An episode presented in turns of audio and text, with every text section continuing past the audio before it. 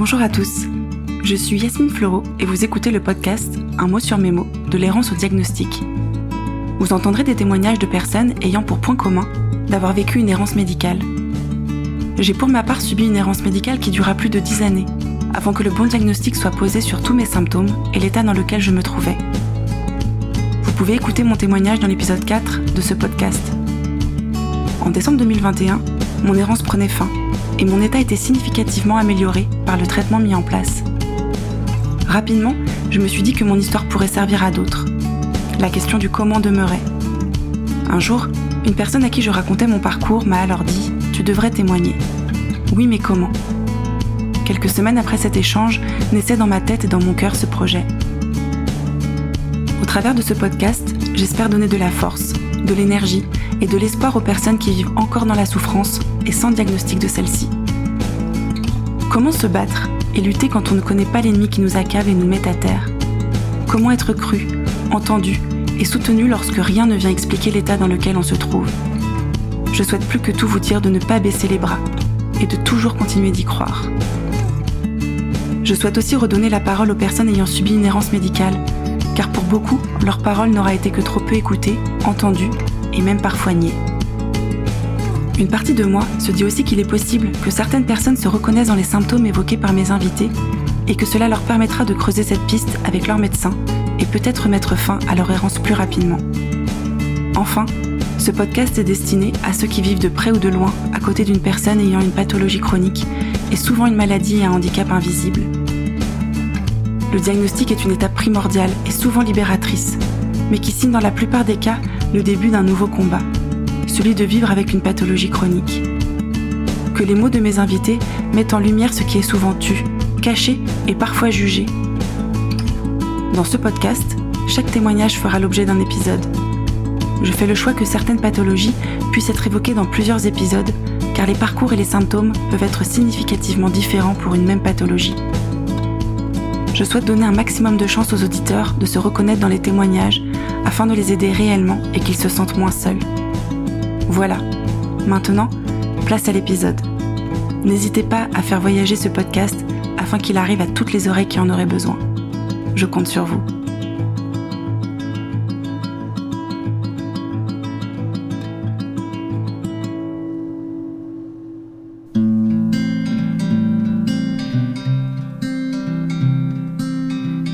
Aujourd'hui, je reçois Sandra. Elle vient nous parler de fibromyalgie je tiens par avance à m'excuser pour la qualité audio de cet enregistrement. En effet, lors de celui-ci, j'ai oublié de sélectionner le bon micro sur mon logiciel. C'est comme cela que l'on apprend, me direz-vous. Mais ma déception était à la hauteur du témoignage bouleversant que Sandra m'avait donné à entendre. Sandra a donc sans hésiter accepté de réenregistrer l'épisode. Seulement voilà, il est incroyable de remarquer qu'avec plusieurs semaines d'écart entre les deux enregistrements, le témoignage de Sandra avait évolué. Il s'est avéré qu'à l'écoute des deux enregistrements, j'avais un choix à faire soit vous proposer une moins bonne qualité audio, mais avec un témoignage pour moi significativement plus complet, soit un épisode de bonne qualité, mais beaucoup moins détaillé dans le parcours de Sandra et les étapes par lesquelles elle est passée. Après réflexion et avoir recueilli votre avis, mes chers auditeurs, le choix fut une évidence. C'est pourquoi aujourd'hui, j'ai privilégié le témoignage qui m'avait le plus ému et touché, malgré un son de mauvaise qualité. Avec Seb qui fait le mixage son, nous avons fait de notre mieux pour vos oreilles et j'espère que vous ne vous arrêterez pas à cela et que vous persévérez pour entendre le témoignage de Sandra. En effet, après de nombreuses années de souffrance et un énorme travail sur elle-même et son histoire, elle arrive aujourd'hui à vivre avec beaucoup moins de douleur. Pour elle, la clé de la diminution spectaculaire de ses douleurs, c'est le retour vers soi et écouter son corps et ses besoins, se respecter et oser dire non. Je vous souhaite une très bonne écoute.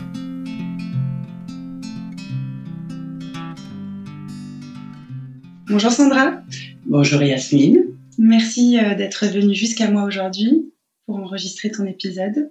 Alors comme la tradition le veut, euh, je voulais bah, expliquer comment est-ce qu'on s'est rencontrés et comment on en est venu à enregistrer cet épisode.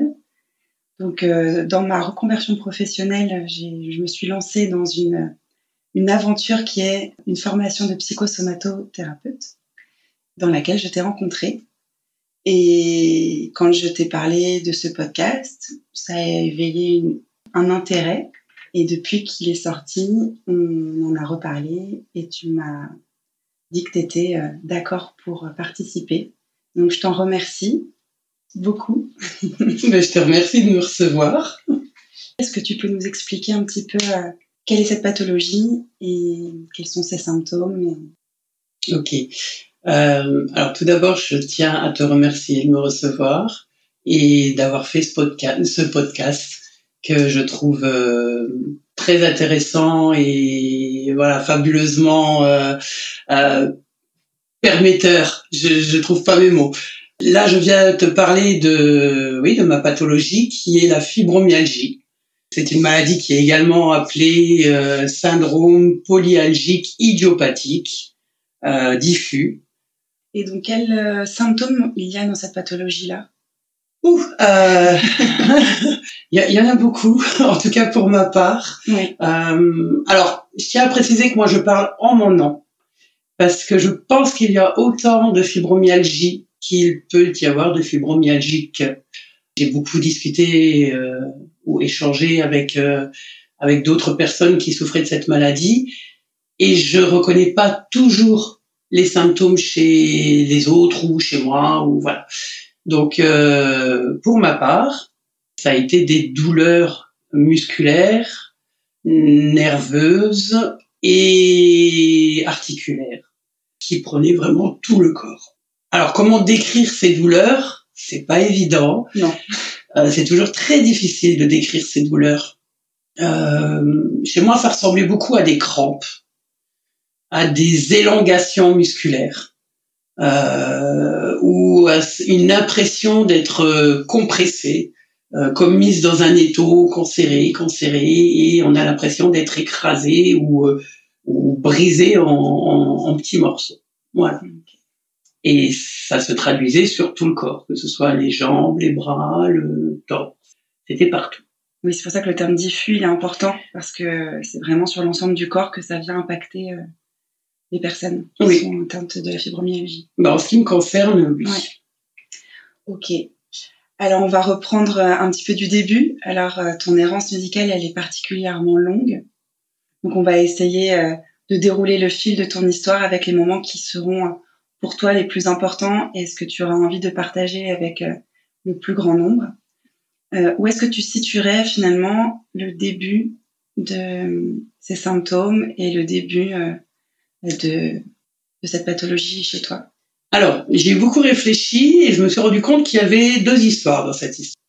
Moi, le, la première fois que j'ai entendu parler de fibromyalgie, c'était en 2001 même alors que les douleurs étaient existantes déjà bien avant. Mais ça, j'y reviendrai. Je, t'expliquerai euh, au fur et à mesure.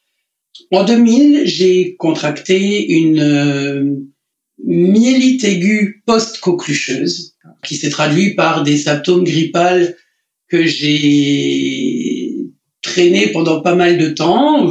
J'avais euh, de la fièvre, des frissons, des courbatures, des calmes de tout. Euh, que j'ai très vite associé à la coqueluche. J'avais entendu parler euh, les anciens de cette toux de et, et ça y ressemblait beaucoup.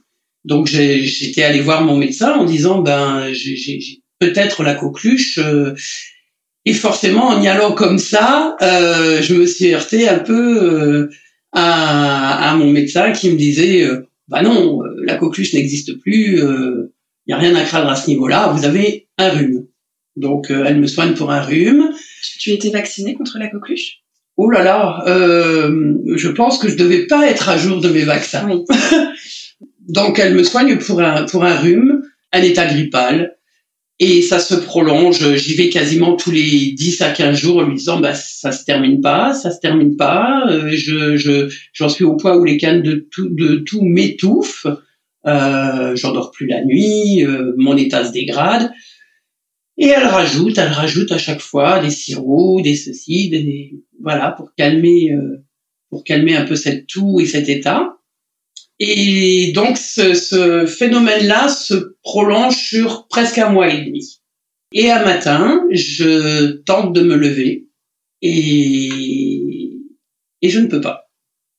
J'ai beau avoir la volonté de vouloir bouger, mon corps en est incapable. Mais vraiment, je j'avais l'impression d'être euh, coulé dans du plomb.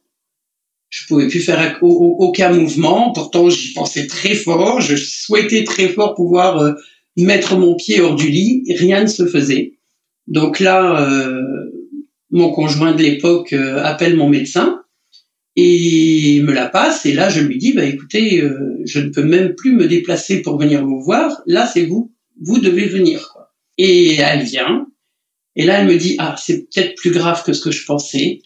Euh, on va vous hospitaliser. Voilà. Donc, euh, je, je, je, une ambulance vient me chercher. J'arrive aux urgences. Euh, je reste cinq jours dans un box aux urgences avec une batterie d'examens euh, bah, de la simple prise de sang à la à la ponction lobaire. Et là, j'ai tous les jours, euh, voire même plusieurs fois par jour, un petit interne qui vient et qui me dit c'est pas la polio. Merci. Le lendemain, c'est pas non Ah, j'en suis ravie. et, tous les jours, euh, j'avais droit à un autre diagnostic qui n'était pas euh, celui qu'il pensait. En fait, il faisait des, des diagnostics que l'on dit différentiels. Voilà. On ne sait pas ce que vous avez, mais on va éliminer euh, certaines choses auxquelles on pense par rapport aux symptômes que vous présentez. C'est tout à fait ça. Et ils ont testé la coqueluche? Non, pas tout de suite. et moi, je persistais à leur dire, mes deux enfants ont eu la coqueluche il y a deux mois. Donc, euh, ah ah je pense que... Mais oui, moi, j'avais tout de suite fait le lien. Ils ne t'ont pas écouté, en fait. Non, euh, pas du tout. Si tes deux enfants avec qui tu vis au quotidien euh, l'ont contracté, les chances avec les symptômes que tu présentais, que ce soit la coqueluche, étaient quand même très importantes. Oui, alors il faut savoir que quand mes deux enfants ont fait la coqueluche, là déjà ça n'avait pas été reconnu. Hein. Les médecins me disaient non, non, ils ne peuvent pas avoir la coqueluche. Les enfants sans vacciner euh, contre la coqueluche, ça ne peut pas être ça. Voilà. donc euh, quand moi j'ai dit bah, mes enfants ont eu la coqueluche, donc il est possible, on m'a un peu ri au nez quand même. Et puis voilà, je ne suis pas médecin. et, et, donc me voilà euh, dans ce service d'urgence avec voilà, toutes ces batteries d'examens, toutes ces recherches. Euh, et moi, toujours dans ce corps euh, extrêmement douloureux, mais en même temps euh, un corps où j'avais que j'avais l'impression de ne plus contrôler. Donc c'était très bizarre parce que je ne j'avais je ne sentais plus rien, mais en même temps j'avais très mal intérieurement. voilà. Et donc au terme de ces cinq jours, un médecin vient et me dit bon ben en fait vous aviez la coqueluche. Le virus s'est mis dans la moelle épinière et euh, a donc dégradé la moelle et, ça a fait une myélite aiguë, ce qui correspond à votre état, euh, euh, comment on dit, hémiplégique. Tu avais un côté paralysé? J'avais un côté paralysé. Voilà. Le côté droit. D'accord. Et de là, bah, il me, il m'hospitalise donc là dans une chambre, dans un service, euh, service rhumato, je crois. Tu avais quel âge à l'époque?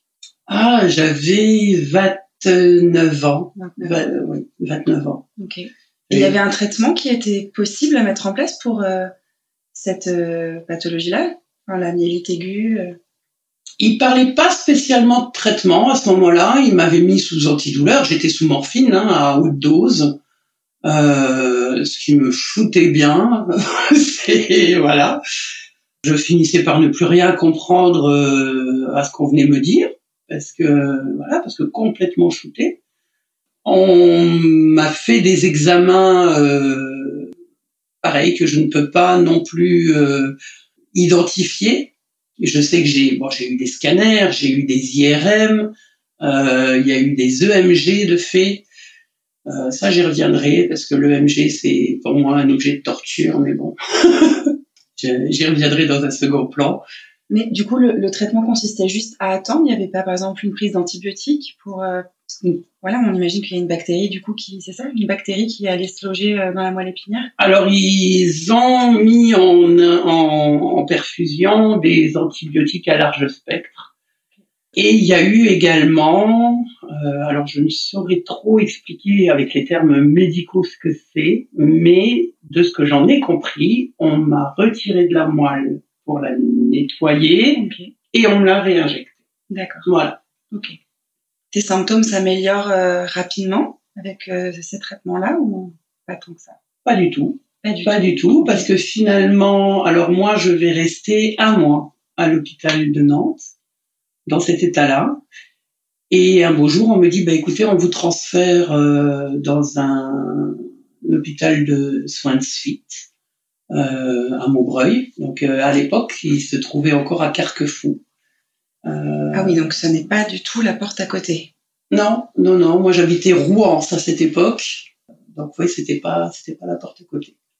Ça veut dire que tu allais être coupé de ta famille, de tes enfants, pour aller faire euh, de la rééducation aussi, c'est ça? C'est ça, c'est ça. Et donc on me, on me, transfère à Montbreuil, où là on m'annonce que durant le premier mois euh, de, de, centre, je n'aurai pas le droit aux visites, pas le droit de voir mes enfants, euh, que mon conjoint pourrait éventuellement venir, mais euh, à des à des périodes très précises. Il t'explique pour quelle raison? Pas spécialement. On me dit que c'est mieux pour euh, mes soins et pour la famille. Voilà. De venir te couper euh, de, de réconfort aussi, de liens, et puis pour tes enfants peut-être aussi euh, de beaucoup d'inquiétude pour eux de te savoir loin et de ne pas savoir l'état dans lequel tu étais. Oui, oui, oui. Euh, effectivement. Alors il faut savoir qu'en plus moi à cette époque, mes enfants avaient trois ans et deux ans et demi. Et, voilà, j'étais toute jeune maman de deux enfants, j'avais 29 ans, j'étais paralysée, j'étais euh, totalement dépendante. Et effectivement, en plus, on me, on m'annonce que je, je, je n'ai pas le droit de, d'être en lien avec ma famille, avec les choses qui pouvaient me réconforter, oui. Mm. Et est-ce que tu fais un lien entre euh, la fibromyalgie et cette euh, maladie que tu as déclarée avec cette myélite aiguë? Est-ce que pour toi c'est en lien?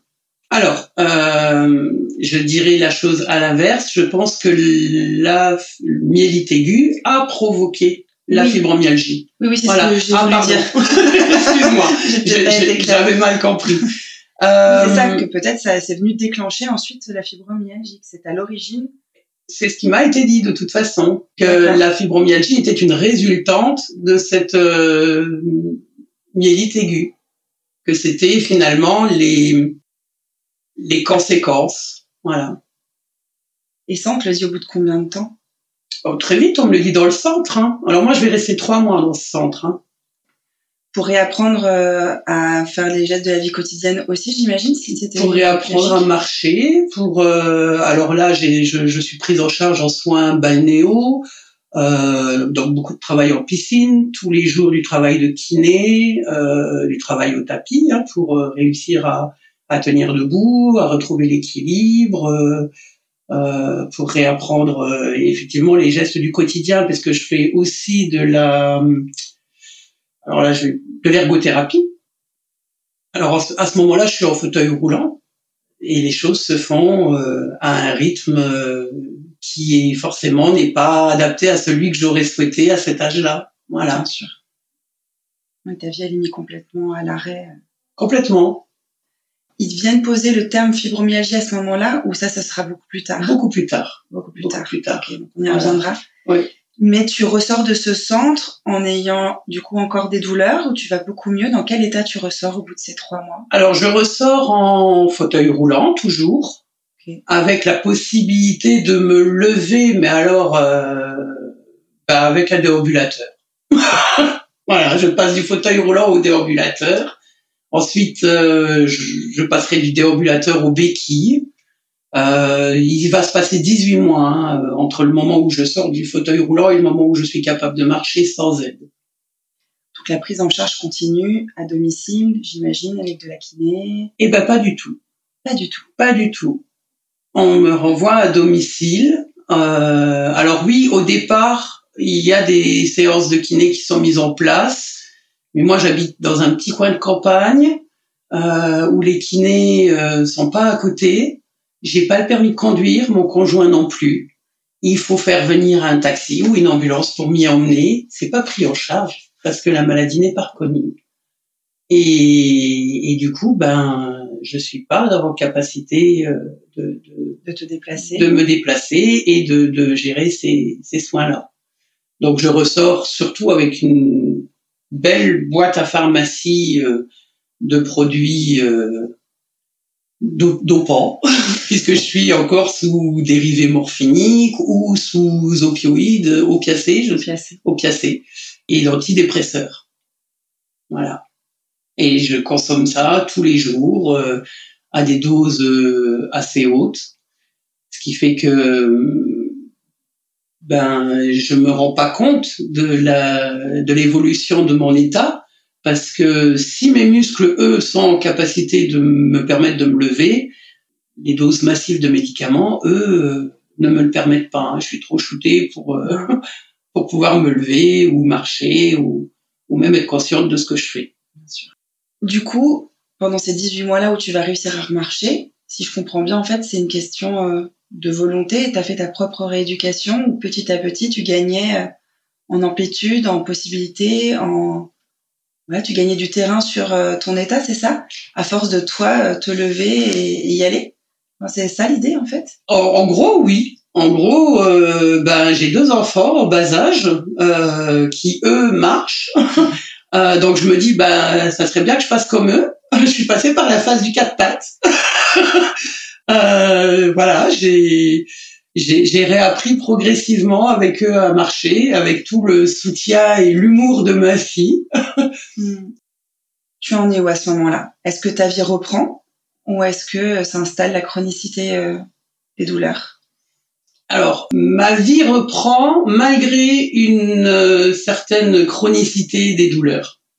Sauf que ma volonté d'assumer mon rôle de mère est plus forte que ces douleurs et que tous les matins, je me dis, tu n'as pas le choix, tu dois te lever parce que tu as des enfants qui comptent sur toi et que tu peux pas euh, dépendre des autres toute ta vie. Hmm. Donc, euh, donc je me lève, je serre les dents.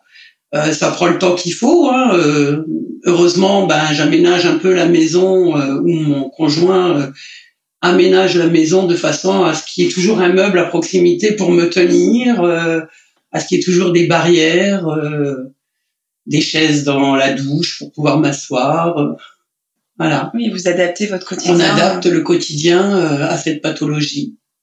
Qui pour le moment, juste toi, tu te dis, ben c'est la myélite aiguë qui continue de me pourrir la vie et qui m'empêche euh, de récupérer en fait. C'est ça. En fait, je ne sais pas ce que j'ai. Je, je sais que j'ai des douleurs, mais je ne sais pas si elles sont dues euh, à cette myélite ou euh, Les médecins ont l'habitude de cette pathologie-là. Ils te disent quelque chose là-dessus sur le fait que ils ont l'habitude que ça dure très longtemps, que les patients mettent beaucoup de temps à s'en remettre ou pas. Ils te disent quelque chose sur ça? Alors, euh, pour resituer, à cette époque-là, comme je te l'ai dit, on est en 2000-2001. Euh, la maladie est reconnue par l'OMS depuis 96. Ça fait pas très longtemps. Tu parles de la fibromyalgie? De la fibromyalgie, ouais. Oui, oui, oui.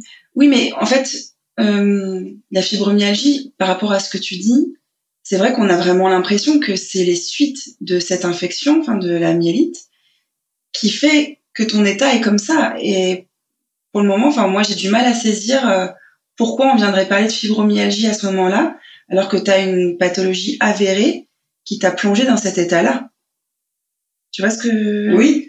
Euh, alors, le, le- la première fois que j'entends parler du mot fibromyalgie, c'est par un neurologue qu'on m'envoie voir à la sortie de, de- du centre et qui me dit, bah, me dit, vous êtes tout à fait guéri. euh, maintenant, voilà, si, si vous voulez vous lever, vous pouvez. Et, et bah, vous avez juste des séquelles euh, qui, voilà, qui, qui vont prof- pro- provoquer des douleurs diffuses ce qu'on appelle une fibromyalgie, euh, mais en même temps, vous êtes une femme. Ok. Voilà, Il vient ramener ça. voilà. Et, suis une femme. c'est ça. Et il me dit euh, que la fibromyalgie, euh, bon, c'est une maladie dans laquelle on peut tout mettre. Et ça sera pas le seul à me le dire. J'entendrai ce discours-là assez souvent et envers pas mal de médecins. Quand ils se sentent démunis, c'est ça, qu'ils ne savent pas finalement à quoi sont dus les symptômes, ils te laissent entendre qu'on le classe dans fibromyalgie. Voilà, voilà. Bien plus tard, j'entendrai euh, un spécialiste qui lui me dira oui, effectivement, la fibromyalgie est un peu une maladie euh, fourre-tout. Quand on ne sait pas, on dira, on mettra, on posera un diagnostic euh, de, de fibromyalgie. Et j'ai entendu maintes et maintes fois euh, et bon nombre de médecins ou autres spécialistes me dire c'est dans votre tête que ça se passe. Alors moi je voulais bien les entendre, hein, je ben oui, pourquoi pas, ça peut être dans ma tête, mais en attendant moi la douleur je ne l'invente pas, je ne la provoque pas parce que j'ai pas envie de vivre avec ces douleurs là et, et je fais pas semblant quoi. C'est donc au départ vraiment je me dis mais ils me prennent pour une folle ils me prennent pour une euh, écervelée qui a envie de se faire plaindre, euh, qui a envie qu'on la chouchoute, mais pas du tout. Moi, je, j'avais la niaque, j'avais euh, l'envie de vivre. J'ai, toujours été quelqu'un de très actif et devoir mettre ma vie de côté comme ça, euh, non, non, c'était pas mon souhait. Donc dans ma tête, c'était, mais c'est pas possible que ce soit, que ça se passe dans ma tête, parce que les choses, en tout cas mon interprétation euh, était celle-là. C'était, ben, s'ils me disent que c'est dans ma tête, c'est que je suis folle et que j'invente. Oui. En tout cas, ça te faisait penser ça, quoi. Oui. Leur attitude et ce qu'ils te disaient. Oui, oui, tout à fait. Mm. Donc les années passent, c'est ça? Oui, de nombreuses années. Euh, bon an, mal an, comme tu peux. Euh, voilà, où je vais finalement tous les jours euh, bah, vivre dans un corps douloureux mais en, me faisant violence sans arrêt, quoi. Euh, en me disant ben c'est pas grave, tu vas t'habituer et puis euh, et puis aujourd'hui c'est mieux qu'hier et puis ben on verra bien si demain ça sera pire. Et aucune proposition ne t'est faite quand ce neurologue te parle de fibromyalgie. Euh, déjà pour resituer, on, on est à peu près en quelle année, enfin ça fait combien de temps que tu as déclaré la coqueluche et la myélite quand ce neurologue vient te dire euh, c'est la fibromyalgie, tout ce qui vous reste euh, comme conséquence bah, Quasiment deux ans. Si on compte les 18 mois, euh, voilà, quasiment deux ans. Si tu annonces ça, mm. mais j'ai l'impression qu'il ne te propose aucune prise en charge particulière. Il me propose rien. Il te l'annonce comme une fatalité. Voilà, continuer à prendre des antidépresseurs. oui, puisque c'est dans ta tête. Ben oui. oui. Ben oui. Bon, alors moi, ce que je, lui, ce que je ne lui dis pas à ce moment-là, c'est que moi, j'ai arrêté les antidépresseurs. Parce que deux ans d'antidépresseurs euh, avec des enfants au bas âge, euh, c'était juste pas possible. Moi, si voilà, il m'est arrivé d'oublier mes enfants à l'école. Il m'est arrivé d'oublier que j'avais des enfants. Donc, euh, ben, quand je faisais ces constats-là, je me disais mais non, tu peux pas vivre comme ça, c'est pas possible quoi. Mm. C'est oui, parce qu'en fait, les traitements que tu prenais euh, te rendaient trop mal et du coup. Euh, ils étaient très lourds, oui. Oui, oui. Mm. Toi, est-ce que tu vas faire des recherches? Est-ce que tu vas essayer de, de trouver des solutions pour euh, venir apaiser les douleurs que tu peux contacter avec lesquelles tu vis au quotidien? Alors, pas pendant pas mal d'années, parce que à cette époque-là, Google n'existe pas. Euh, on parle à peine d'internet. Euh, c'est voilà, on est dans les dans les débuts. Moi, j'ai même pas de téléphone portable à cette époque-là.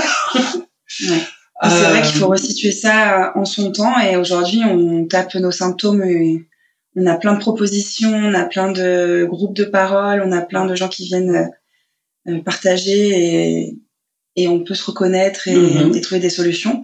À l'époque, c'est vrai que ben non, c'était pas encore comme ça. Et donc, euh, bah, je vis un peu avec cette euh, épée de Damoclès, euh, voilà, avec cette fatalité, comme tu disais, en me disant, ben voilà, j'ai ça et, il faut bien que je que j'apprenne à vivre avec. Voilà. Et puis, je voulais montrer le moins possible, ne pas être à poids pour les autres, surtout pas être à fardeau. J'avais déjà été bien assez dépendante pendant la, la, phase critique, on va dire. Mhm. Donc, euh, non, non, je, je voulais pas de ça. Je voulais reprendre le travail, je, voilà, je voulais reprendre ma vie de, de mère, ma vie de femme, ma vie active.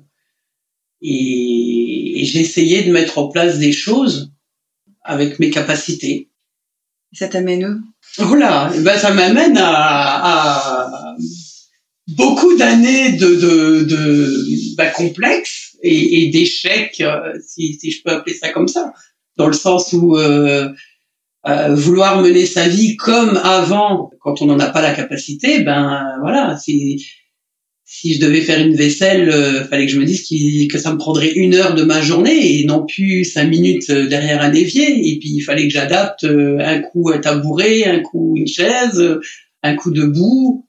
Euh, donc c'était beaucoup de recherche finalement de ce qui pouvait être confortable, de l'aménagement d'intérieur, de l'aménagement de mon temps, de mon corps, de, des mouvements que je pouvais faire.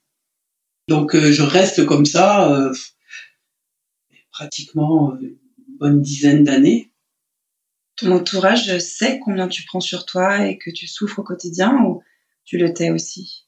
Alors, j'ai sans doute le tort de trop taire les choses. Donc euh, oui, mon conjoint euh, se, rend compte que, que je ne suis plus comme avant, que je n'ai plus les mêmes capacités qu'avant. Mes enfants ont grandi avec. ma belle famille observe, mais bon, à un moment donné, il y a quand même le oui, enfin depuis le temps, euh, voilà, quand même pouvoir euh, être passé, se solutionner. Voilà. Donc euh, il y, a, y, a, du tout et du et du rien, et je vis un peu dans ce néant en me sentant très très seule et en me disant bah de toute façon c'est comme ça, c'est ton fardeau et t'avances avec ça. Et il y a, y a pire dans la vie, il y a mm. pire que ce qui n'arrange pas les choses, c'est que cette maladie me met dans une grande précarité euh, sociale et professionnelle. Est-ce que tu ne peux pas travailler du coup? Alors, je suis incapable de travailler puisque certains jours, bon, je me lève assez aisément et d'autres jours, il me faut deux à trois heures pour pouvoir me lever ou émerger tout simplement. Donc, euh, donc c'est pas évident. Il faut savoir aussi que, alors, avant cette myélite aiguë, moi, je travaillais, j'étais peintre fresquiste. Et voilà, je m'épanouissais dans mon travail. Et ben, malheureusement, pendant mon hospitalisation, il se passe des choses qui font que je perds mon poste. Que je, voilà, je, ne je, le retrouverai pas par la suite. Que je suis pas prise en charge par la sécurité sociale parce que ça ne rentre pas dans la liste des ALD. Encore aujourd'hui. Encore aujourd'hui. Alors, il y a une petite parade. c'est les hors-listes, c'est ça? C'est ça. C'est ça. La LD hors-list. La, LD 31. La LD 31, tout à fait. Mais tu sais que ça, c'est vraiment euh, terrible. En fait, euh, ça dépend de la région dans laquelle tu es. Il y a des régions euh, qui, vont, qui vont être sensibilisées, je dirais, à cette pathologie qu'est la fibromyalgie et où elle va être reconnue assez facilement en ALD 31. Mm. Et j'ai vraiment entendu parler de certaines régions qui, voilà, j'ai envie de dire, on passe la frontière. Enfin, c'est incroyable. On est en France, on passe la frontière de région et certaines euh, caisses d'assurance maladie qui ne la reconnaissent pas et qui où vraiment la lutte est beaucoup plus acharnée, beaucoup plus complexe pour réussir avoir une prise en charge, ne serait-ce que par la sécurité sociale et donc une reconnaissance. Mm. Et donc toutes les personnes atteintes de fibromyalgie en France ne sont pas à la ne sont pas à la même euh, ne sont pas reconnues euh, de la même façon. Voilà. Oui, exactement. Tout à fait. Ouais. Tout à fait. Alors il faut savoir que moi j'ai été reconnue en ALD 31 en 2021. Euh, Comment ça s'est passé? Je dois dire qu'en 2020, j'ai quitté le domicile conjugal, je suis partie vivre seule euh, et j'ai trouvé un logement sur la commune de Bouvron. Et qui dit déménagement dit changement de médecin. je me suis renseignée sur les médecins qu'il y avait sur Bouvron. On avait la chance d'en avoir trois.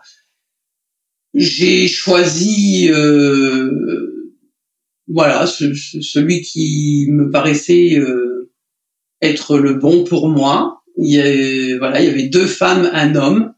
Alors je ne sais pas pourquoi mon choix a été vers cet homme, mais ça a été euh, ma planche de salut. Je suis rentrée chez ce médecin. Alors à, ce moment-là, c'était pour euh, un syndrome hivernal, hein, une grippe ou quelque chose comme ça. J'ai commencé à lui parler de mes antécédents. Euh, il faisait des gros yeux quand même parce qu'il y en avait beaucoup.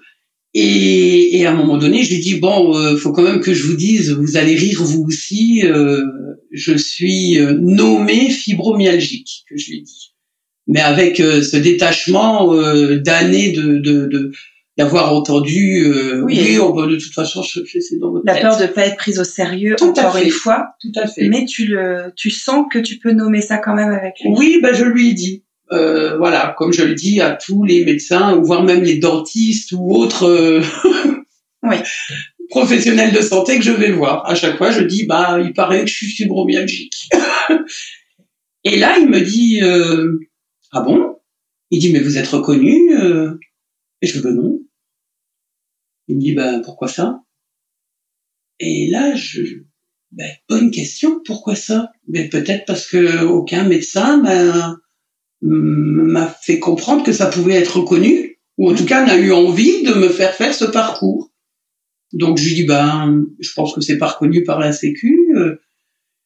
Et là il me dit euh, non mais vous avez été euh, testé, il y, a, un diagnostic de posé, c'est pas marqué dans votre dossier, je vois rien sur votre compte Amélie.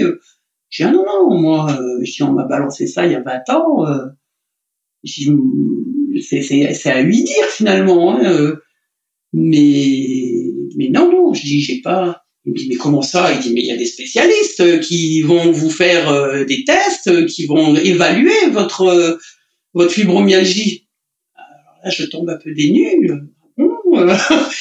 il me dit bon écoutez vous allez aller voir un de mes confrères. Il me fait un courrier et là il m'envoie euh, dans une clinique à Nantes voir un un interniste. Voilà donc il m'envoie voir cet interniste je j'y mettais pas plus d'espoir que ça. Hein. Je me suis dit, bah, je vais aller à ce rendez-vous et puis je vais tomber sur quelqu'un qui va me dire que voilà que je suis folle et que et que c'est bien quoi. Je vais, ça va continuer. Et là, je tombe face à un, à un qui qui me prend très au sérieux. Voilà, qui me voit arriver. Euh... Alors, faut dire que déjà dans ma posture, je pouvais pas cacher grand chose. Hein. J'étais courbée, j'étais euh, penchée, euh, j'adaptais vraiment ma posture aux douleurs je boitais, je mettais euh, trois minutes à me lever d'une chaise. Vraiment, c'était euh, physiquement, ça se voyait que je souffrais. Hein. Mm, mm. Et là, il me voit me lever, il me dit non mais prenez votre temps. Je suis pas à la minute. Prenez votre temps. Mettez-vous dans la posture qu'il faut. Quand vous pourrez, vous pourrez vous allonger sur ma, ma table d'examen et on va voir ça.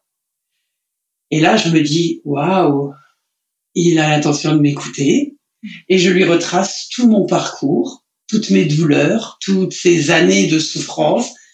Et là, il me dit, mais pour Dieu, il me dit, mais 20 ans, vous supportez ça, mais c'est inhumain.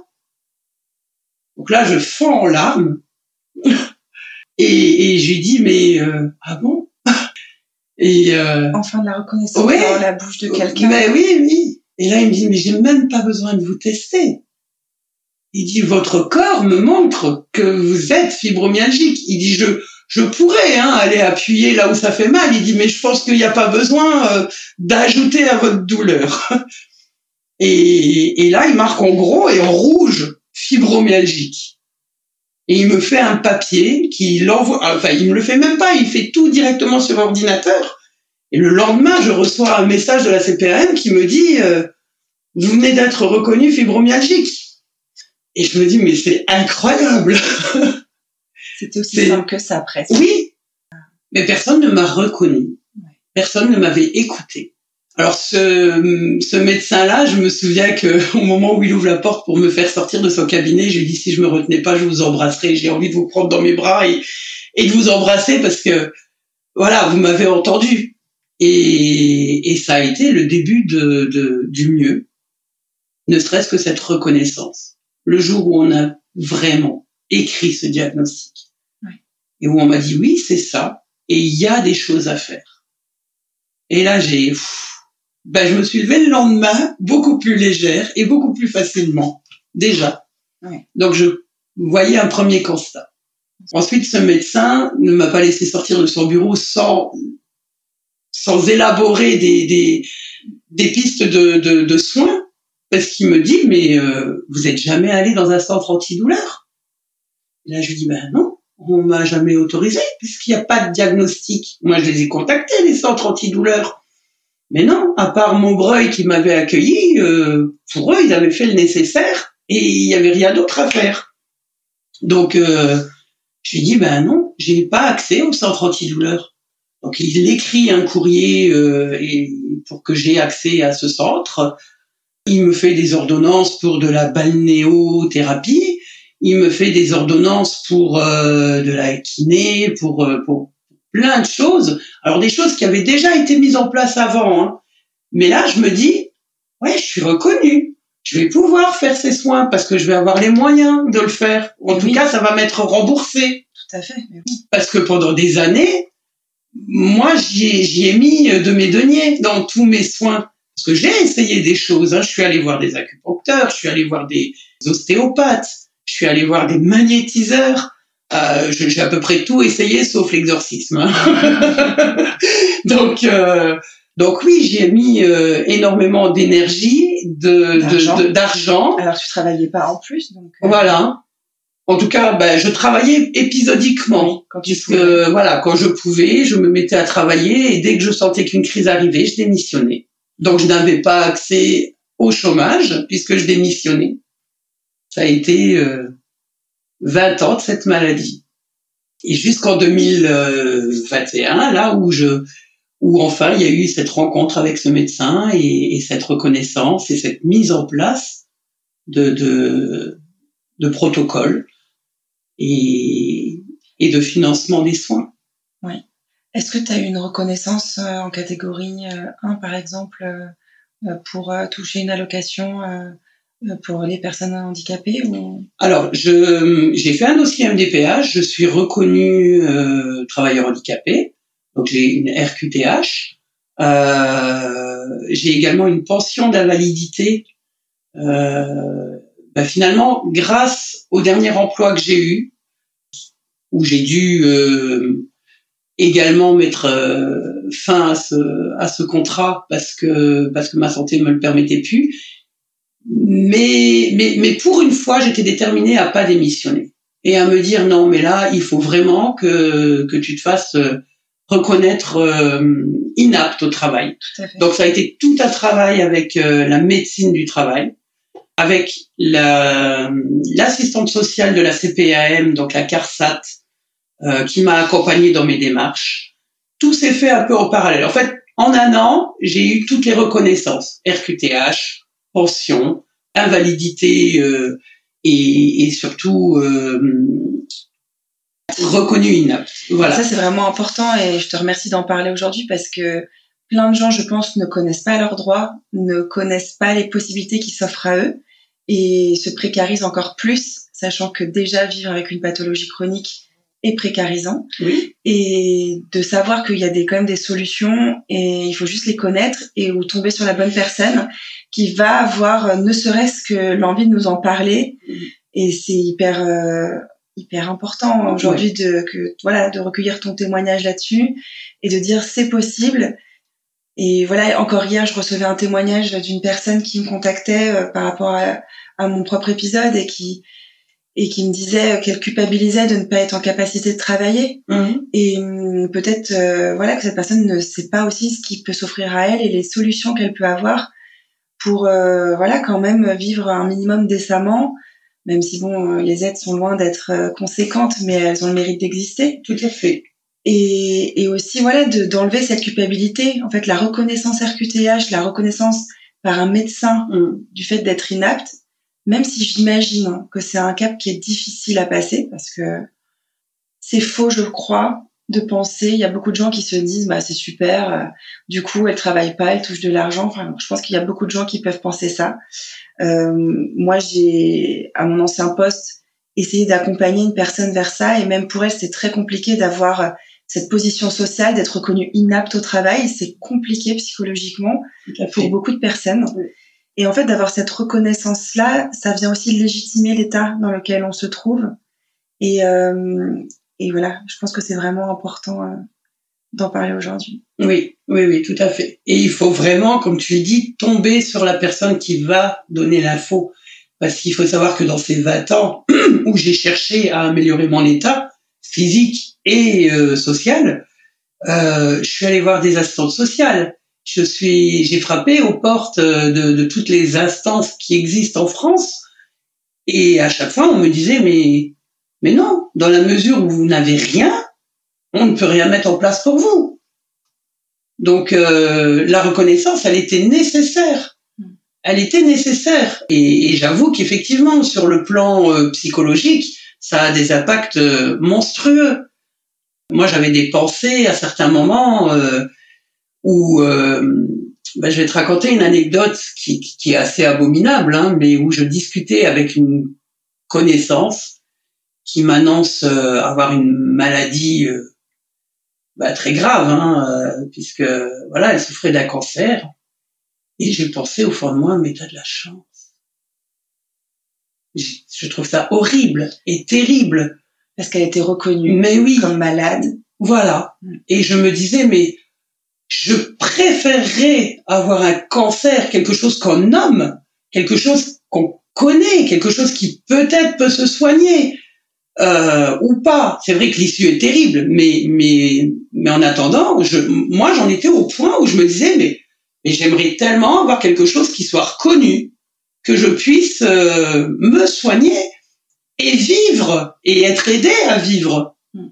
Mais mais mais voilà, j'avais pas ça, donc. Euh, je vois très bien ce que tu veux dire et euh, euh, si on se détache, hein, bien sûr, de évidemment personne n'a envie d'avoir un ah, cancer bah ben voilà les conséquences que ça peut avoir. Euh, il y a aussi quelque chose si on si on reprend cet exemple du cancer où socialement, en fait, le cancer aussi est reconnu et est soutenu. Tout à fait il y a vraiment quelque chose, et heureusement, et tant mieux. Enfin, mm. L'idée n'est vraiment pas de venir remettre en question ça, mais c'est de dire, en fait, euh, il n'y a pas une douleur qui prévaut sur une autre, il n'y a pas une pathologie qui mérite d'être plus reconnue qu'une autre. Il y a de la souffrance.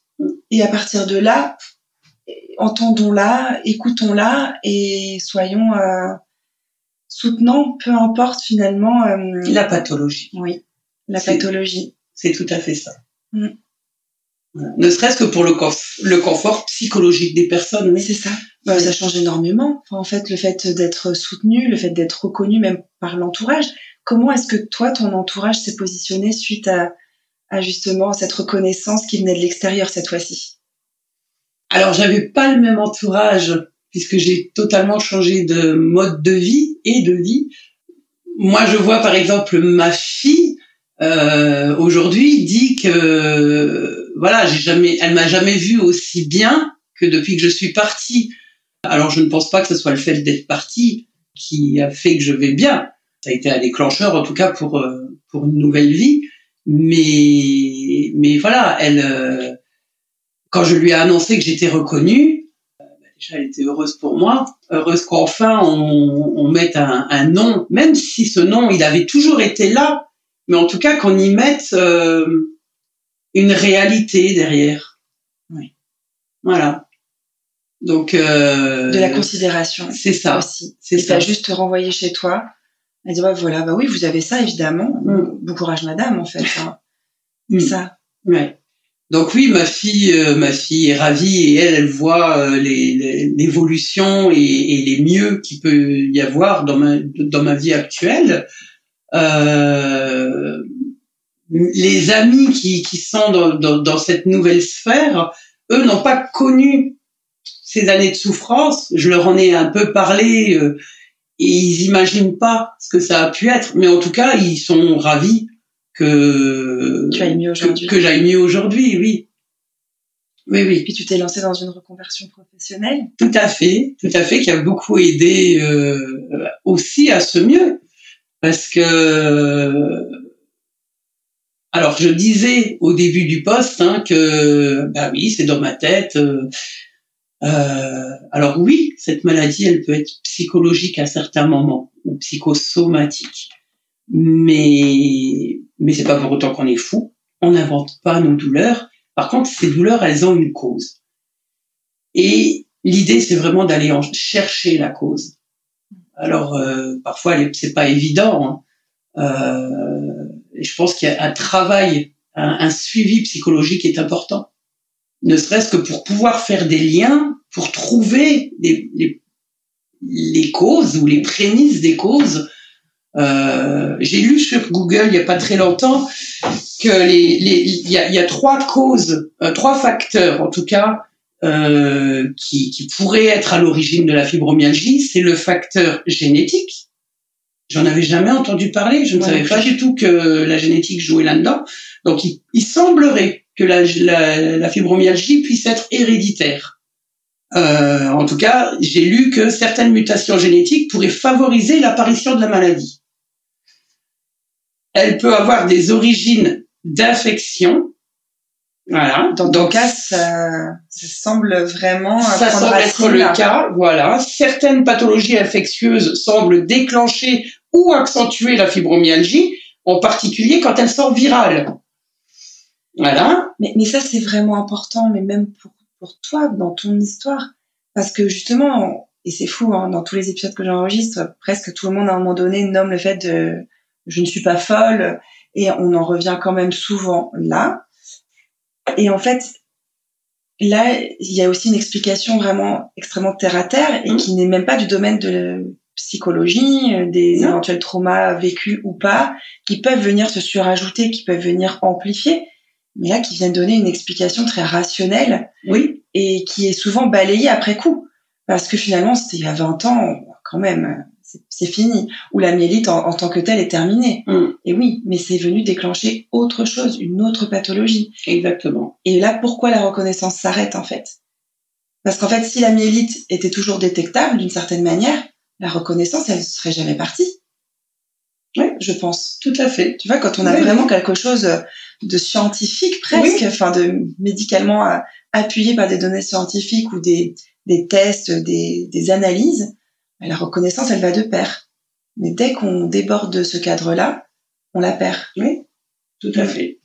Et donc le troisième facteur, facteur pardon, serait euh, des traumatismes physiques ou émotionnels. Hmm. Donc, euh, une fibromyalgie sévère peut parfois survenir à la suite d'un événement traumatique, physique ou psychologique, prolongé ou répétitif. Voilà. Alors moi, je pense que je rentre dans quasiment tous les facteurs, dans le sens où j'ai eu des traumatismes euh, physiques par certains accidents de la vie, on va dire. Je, voilà, je me suis fait heurter euh, par une voiture en, vélo, je suis tombé. voilà, il y, a eu quelques petits accidents. J'ai eu aussi un accident de voiture. Donc, et, c'est vrai que aujourd'hui, je fais le lien qu'après chacun de ces événements, il y a eu une crise. Donc oui, effectivement, ce facteur-là, il existe. Euh, le facteur affectueux, comme tu le disais, bah, forcément, après la myélite, la, la, la fibromyalgie s'est déclarée. Et le facteur génétique, c'est là où je voulais en venir. Je te disais au début de, de, du podcast, que qu'il y avait deux histoires.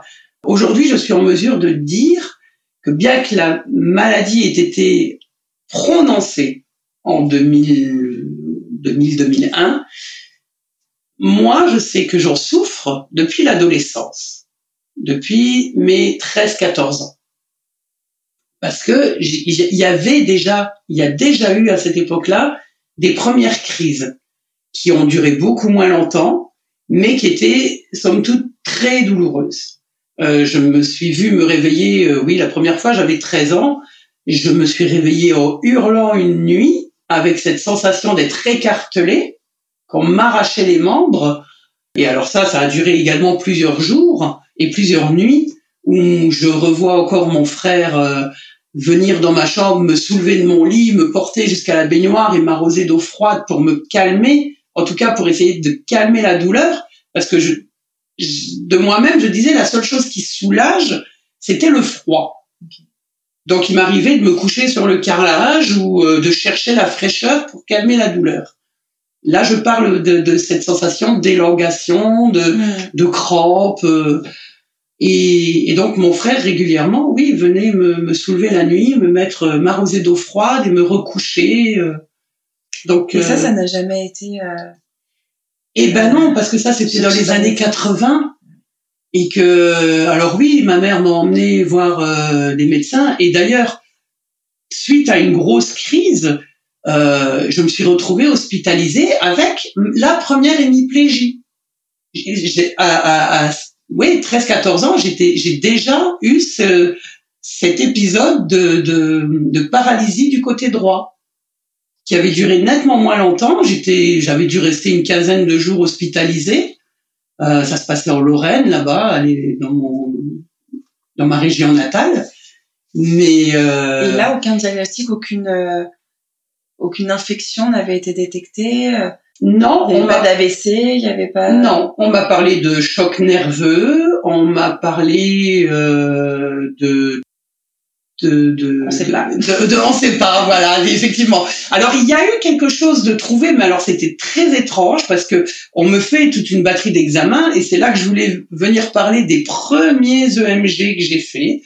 Euh, Tu peux nous expliquer alors, ce que c'est qu'un EMG un EMG, alors je sais plus euh, le terme, hein, euh, mais en- ce sont des aiguilles qu'on vous enfonce dans le crâne et à différents endroits du corps qu'on va relier à des fils électriques et on va vous envoyer des impulsions électriques comme ça dans le crâne euh, et un peu partout euh, pendant un certain laps de temps et à différentes Est-ce euh, que c'est pour tester les nerfs, non? Très certainement, oui. Alors on- moi, je suis ressortie de là tremblante, euh, euh, mais vraiment. Alors c'était douloureux.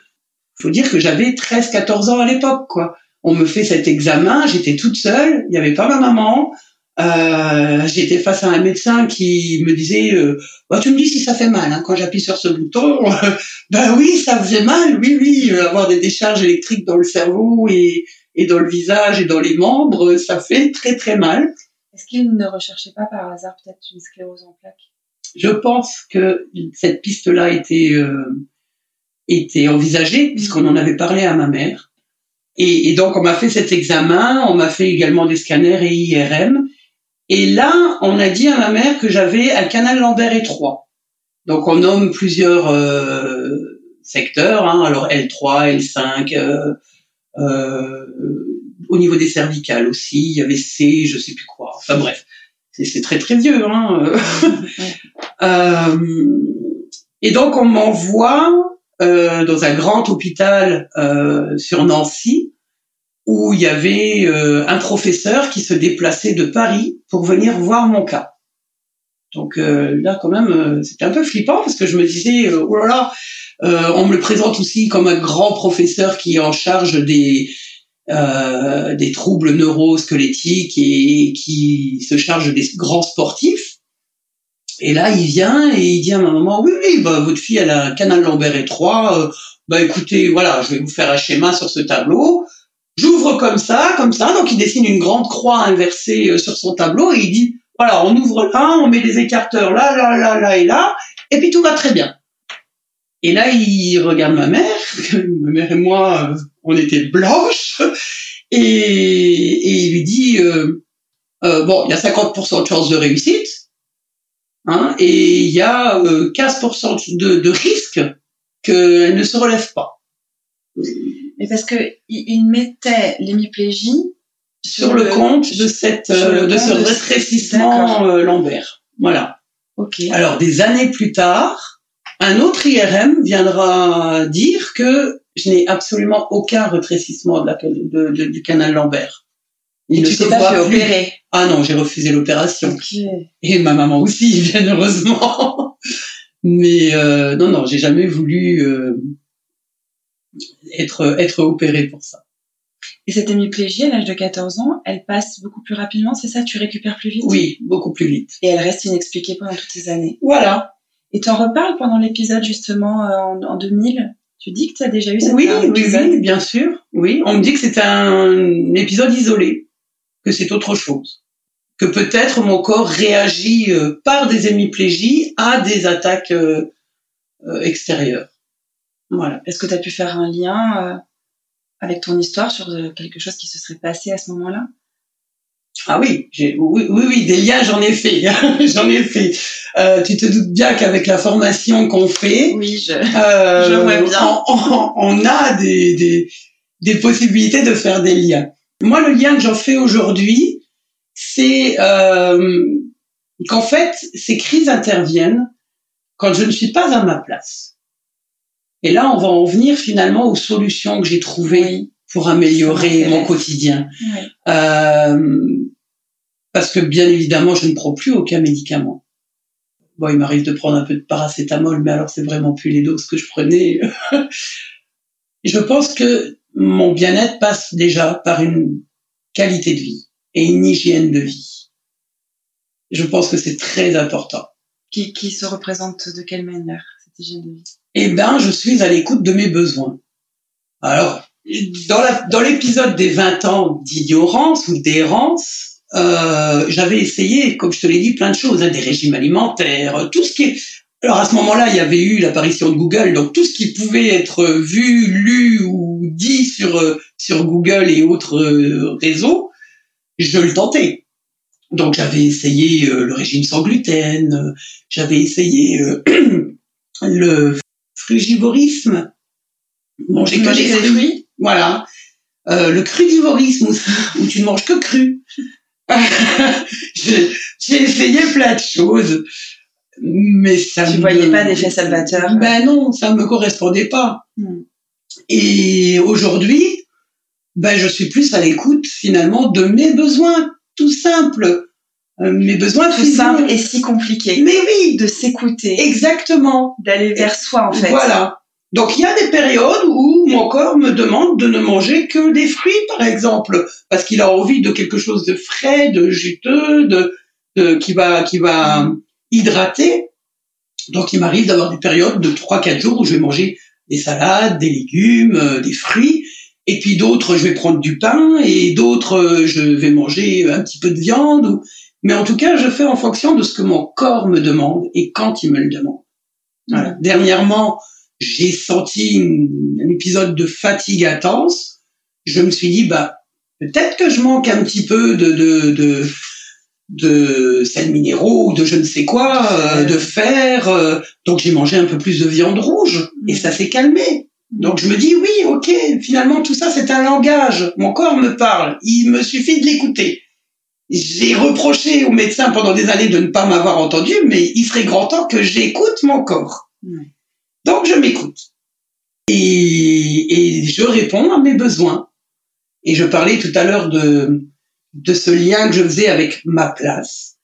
Et effectivement, euh, je, bah, ça vient me donner des indices sur ce que je vis et, et la façon dont je me respecte. C'est-à-dire qu'au lieu d'avoir une contrariété parce que parce que mon entourage ne répond pas à mes besoins, euh, bah déjà j'y réponds par moi-même en sachant quel est le besoin, qu'il soit physique, affectif, euh, psychologique ou autre. En fait, tu as découvert que la clé vient de toi. Exactement. De toi à toi. Et c'est vrai que chercher les solutions à l'extérieur euh, est souvent décevant et ne nous permet pas de nous réaliser ou, de coller vraiment à ce dont on a besoin, parce qu'il n'y a que nous, finalement, qui savons vraiment ce dont on a besoin. Tout à fait. Alors l'extérieur est important quand même. Hein. Oui, ah oui, c'est très soutenant et, oui, oui. voilà, c'est c'est précieux. Oui. Un entourage qui nous écoute, un entourage qui nous soutient, qui. Mais les vrais changements ne peuvent venir que de l'intérieur. Tout à fait. Que de nous. Oui. Mm. Alors après, je dois aussi dire que euh, une grande documentation et une connaissance de du corps humain, de son fonctionnement et de, du cerveau aide aussi à comprendre finalement le langage de ces médecins qui nous renvoient cette image de euh, bah, c'est du rien.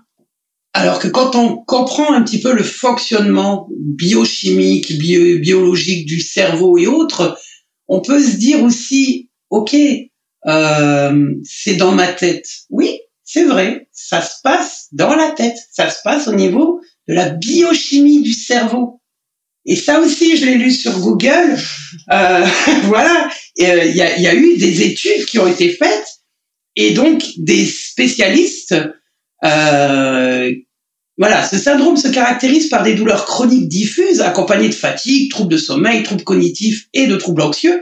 Les scientifiques estiment que la perception de la douleur des personnes atteintes est altérée car la manière dont le cerveau et la moelle épinière traitent les signaux douloureux est défectueuse. Mais là, c'est important parce que finalement, c'est dans la tête. Il y a toujours cette connotation-là de folie qui, est, vraiment collée à ce terme-là. Oui. Alors qu'en fait, là, on vient parler de oui, c'est dans la tête. De biochimie. Mais voilà, exactement. De biochimie. Voilà. Donc, non, on n'invente pas la douleur. La douleur, elle est réelle.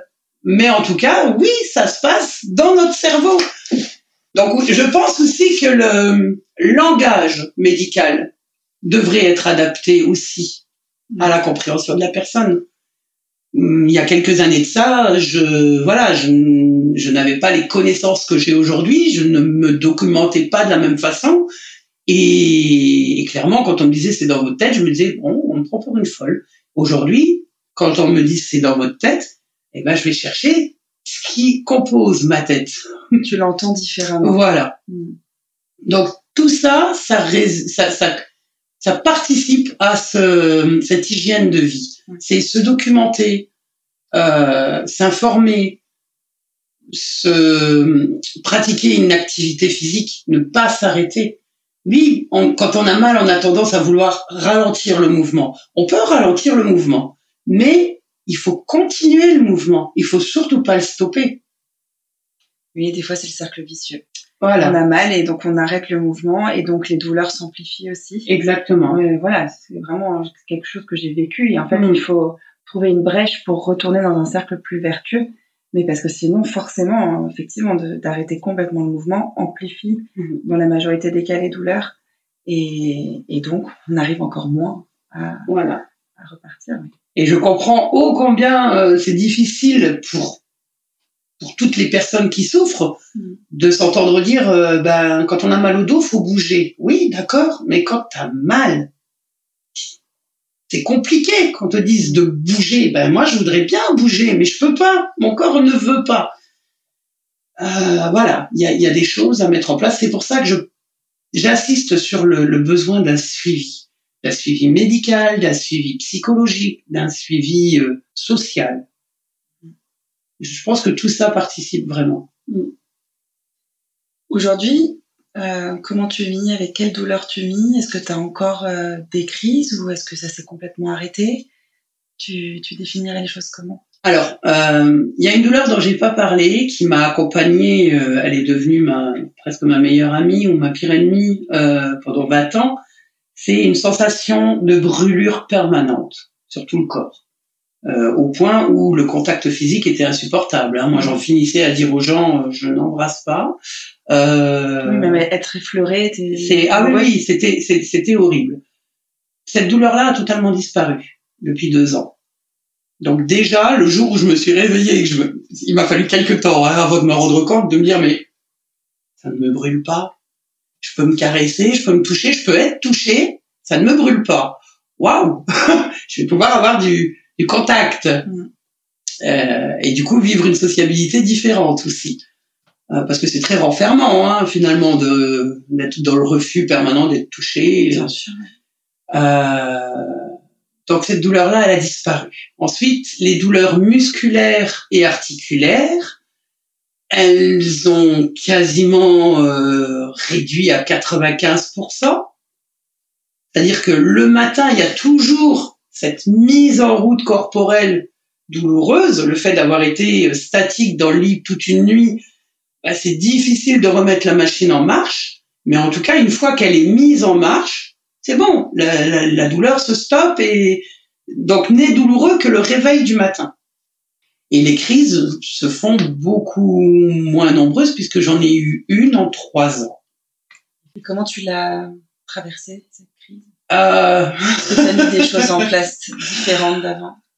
Oui, oui, j'ai mis des choses en place euh, puisque à ce moment-là j'étais déjà en reconversion, donc euh, j'ai pratiqué la méditation, j'ai pratiqué euh, la, le mouvement corporel adapté. je suis allé voir mon ostéo en lui disant que j'étais en crise et qu'il fallait qu'il m'aide à tel et tel niveau j'étais en capacité de dire que la douleur qui m'arrivait par exemple à la cuisse ou à la jambe ou enfin ou au bras était reliée finalement à une crispation au niveau de la mâchoire. Euh, donc c'est ça aussi, c'est se dire que j'ai mal à la jambe, mais finalement la douleur elle vient d'ailleurs. C'est réussir à, définir tout ça et, du coup donner aussi les moyens à celui euh, à qui on, on on confie notre corps, comme là un ostéo, de dire ben va pas insister sur la jambe, ça sert à rien, c'est là que ça se passe. C'est voilà. Donc euh, j'ai mis ces choses-là en place et puis euh, un travail sur moi-même, oui, sur euh, ben, que vient me dire cette cette douleur, pourquoi elle intervient là. Voilà. Oui, en Quelles sont mes peurs, quels sont mes Ouais. doutes, quels sont... euh, Oui, en t'écoutant, j'ai vraiment l'impression que, que c'est aussi tout ce travail-là, en fait, sur ton histoire, euh, que tu es venu aussi remuer hum, et qui a fait que tu as fait plein de liens, qui a plus de compréhension sur ton propre vécu aussi, Oui, oui, oui, et, et que tu es venu aussi poser des mots sur ton histoire tout à et fait. qui se sont aussi traduits. euh, ton corps venait te parler, en fait. C'est ça. En fait, euh, je, je, ne me, je ne me voyais plus comme euh, une victime ou une fatalité. J'ai finalement intégré que c'était un langage entre mon corps et moi. Et que voilà, mon, mon corps venait me parler de choses et me donner des indices qu'il fallait un peu comme euh, un enquêteur aller euh, aller chercher. Et donc maintenant, je suis très à l'écoute de tous ces petits mots. Dernièrement, euh, j'ai eu euh, un épisode de trois semaines de douleur intense parce que je me suis luxé le bassin. Mais je me suis luxé le bassin parce que j'ai fabriqué une terrasse. J'y ai mis euh, toute mon énergie. Donc oui, oui, là, la douleur, elle était mécanique. Et euh, clairement, bah, je méritais d'avoir mal vu l'effort que j'avais fait. Enfin, je méritais, on mérite pas d'avoir mal, mais en tout cas, j'avais fait subir quelques quelques dommages à mon corps. Et, et il me disait, bah, hey, voilà, tu quand tu, l'avais poussé un petit peu. quand tu travailles un peu trop, voilà ce que ça donne. Quoi. Mais, mais, mais, mais quand j'identifie que les douleurs ne sont dues à rien, quand je fais aucun effort physique et que d'un seul coup je me dis ah tiens il y a quelque chose là, pourquoi pourquoi ça vient là, pourquoi j'ai mal là, et je me dis ah bah peut-être que peut-être que c'est pas confortable euh, ce que ce que tu vis là, peut-être que est-ce que est-ce que tu es en accord avec euh, avec tes envies, avec tes besoins, avec tes euh, voilà avec la- ce que tu souhaites euh, vivre. Mm. Et, et bien souvent, bah, une fois que j'ai identifié ça et que je dis, bah non, finalement, euh, peut-être que j'ai le droit de dire telle ou telle chose. On va dire que si c'est une contrariété, euh, pour donner un exemple concret, si on me demande euh, un coup de main et que pour une raison ou une autre, je ne suis pas disposé à le donner, eh ben aujourd'hui, je me permets à dire non. Ouais. Arrêtez de me forcer. Se donner le droit de dire non. Exactement. De dire non, de dire merde, de dire plein de choses. hein. De s'écouter et, parfois de se faire passer en priorité. Oui. Et plus toujours euh, après les besoins des autres. Voilà. Ouais. Mm. Est-ce qu'il y a quelque chose euh, que tu voudrais dire encore aux personnes qui peuvent écouter, qui sont soit touchées par la fibromyalgie, soit peut-être même qui ne le sont pas, mais voilà, est-ce qu'il y a autre chose que tu aimerais partager euh, pour ces personnes-là? Euh, j'ai conscience que tout ce que je viens de dire n'est pas évident à intégrer, à entendre quand euh, quand on souffre. C'est pas au moment de la douleur qu'il faut venir dire ces choses-là. C'est c'est après. Finalement, c'est un peu comme un comme un soin, comme un réconfort.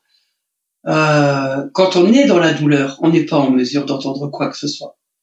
Donc, je pense qu'il faut aussi laisser la personne vivre sa douleur en l'accompagnant du mieux qu'on peut, avec tous les outils qu'on peut mettre en place, et il en existe énormément.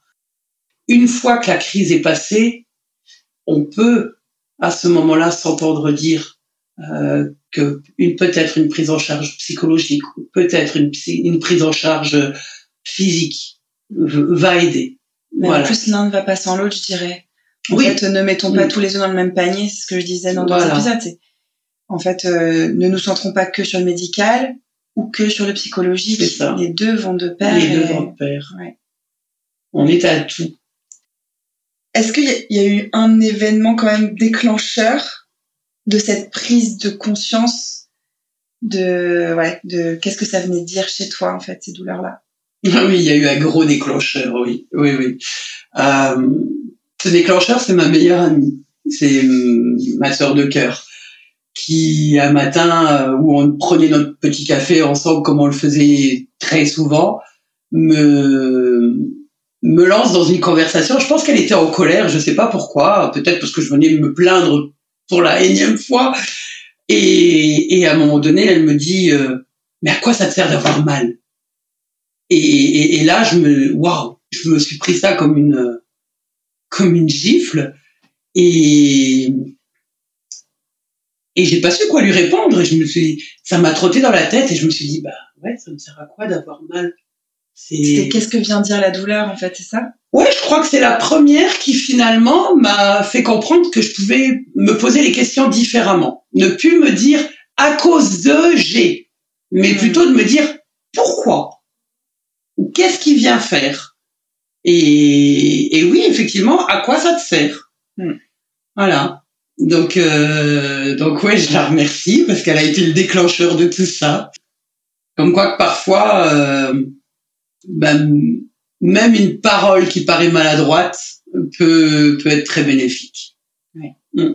Et puis c'était une personne de confiance qui oui. t'a dit, qui te connaissait aussi, pas parce que voilà, c'est ce qu'on se disait un petit peu euh, tout à l'heure. C'était euh, parfois euh, il y a certaines remarques dites par quelqu'un qui ne connaît pas ou depuis cinq minutes et qui on a on a vraiment la sensation aussi que la personne botte en touche quoi et que c'est pas juste. On le reçoit pas forcément de la manière juste. Et quand c'est quelqu'un de proche qui nous connaît, qui nous aime, parfois ça peut être salvateur toujours. dans ton cas, en tout cas, voilà. c'est venu résonner en toi. Et je crois que c'est ça qui est important de dire, c'est que il faut pas coller chaque histoire à ce que à ton vécu, au mien, au vécu de, de mais non, de quelqu'un d'autre. C'est est-ce que ce que vous entendez, peu importe la personne qui le dit, mais est-ce que ça vient résonner d'une quelconque manière en Exactement. vous? Exactement. Et si c'est le cas, il faut creuser. Tout à fait. Et encore une fois, il faut écouter qui, voilà, que ce soit un nœud dans le ventre, que ce soit de la colère, que ce soit de la tristesse. Voilà, notre corps nous parle et quand on arrive à l'écouter, mais c'est un long chemin, euh, des fois il nous donne des belles réponses en fait. Tout à fait. Et des fois, quand il nous immobilise, il vient nous dire aussi quelque chose de puissant. Et dans mon cas, je peux en parler. Ben, à un moment donné, quand j'ai été complètement immobilisée, euh, voilà, perclue de douleur, je pouvais plus faire semblant, je pouvais plus euh, avancer, continuer de faire. Euh, voilà. Et là, bah, ça a été précieux. J'en ai beaucoup voulu à mon corps, mhm. énormément. Et finalement, quand on se dit attends, peut-être qu'il me veut du bien aussi. là, il me fait mal, mais il m'arrête. Oui. Il m'oblige à m'arrêter. Et donc, du coup, exactement. Si j'arrête de lutter, peut-être que je vais entendre ou voir autre chose. Tout à fait. Merci beaucoup pour euh, ton témoignage. Merci à toi. Qui, j'en suis sûre, aidera beaucoup de personnes. Mais je l'espère. Je ne sais pas. Je j'ai l'impression, il y a, j'ai des milliers de choses qui me viennent en tête là et qui me disent mais mais t'as pas tout dit, t'as pas. Mais il y a, je pense que ceux qui vivent les choses savent. Voilà, c'est, il n'y a pas besoin de tout dire. Mm. Chacun vit à sa façon et vit les choses à sa manière et avec les ressources qu'il a. Donc, euh, donc je vais pas tout dire. tu parles de ressources et je crois qu'on sous-estime beaucoup, de manière générale, les ressources qu'on peut avoir en nous. Et quand on arrive à découvrir toute l'ampleur de nos possibilités, ça donne de la force, de l'énergie. Tout à fait. Et voilà, on parle de, des fois de résilience, de, de de capacité et de force. Et des fois, ouais, dans, mm. que ce soit dans nos éducations, dans, dans notre société, oui, on nous ramène pas assez à nous. Exactement. Mm. Bon, on en sait quelque chose, Yasmine, avec notre formation. Oh oui. bon, en tout cas, merci à toi. C'était un réel plaisir d'échanger avec toi. Merci. Je souhaite sincèrement euh, que, que ce soit entendu et et que ça apporte quelque chose. J'en suis sûre. Merci Sandra.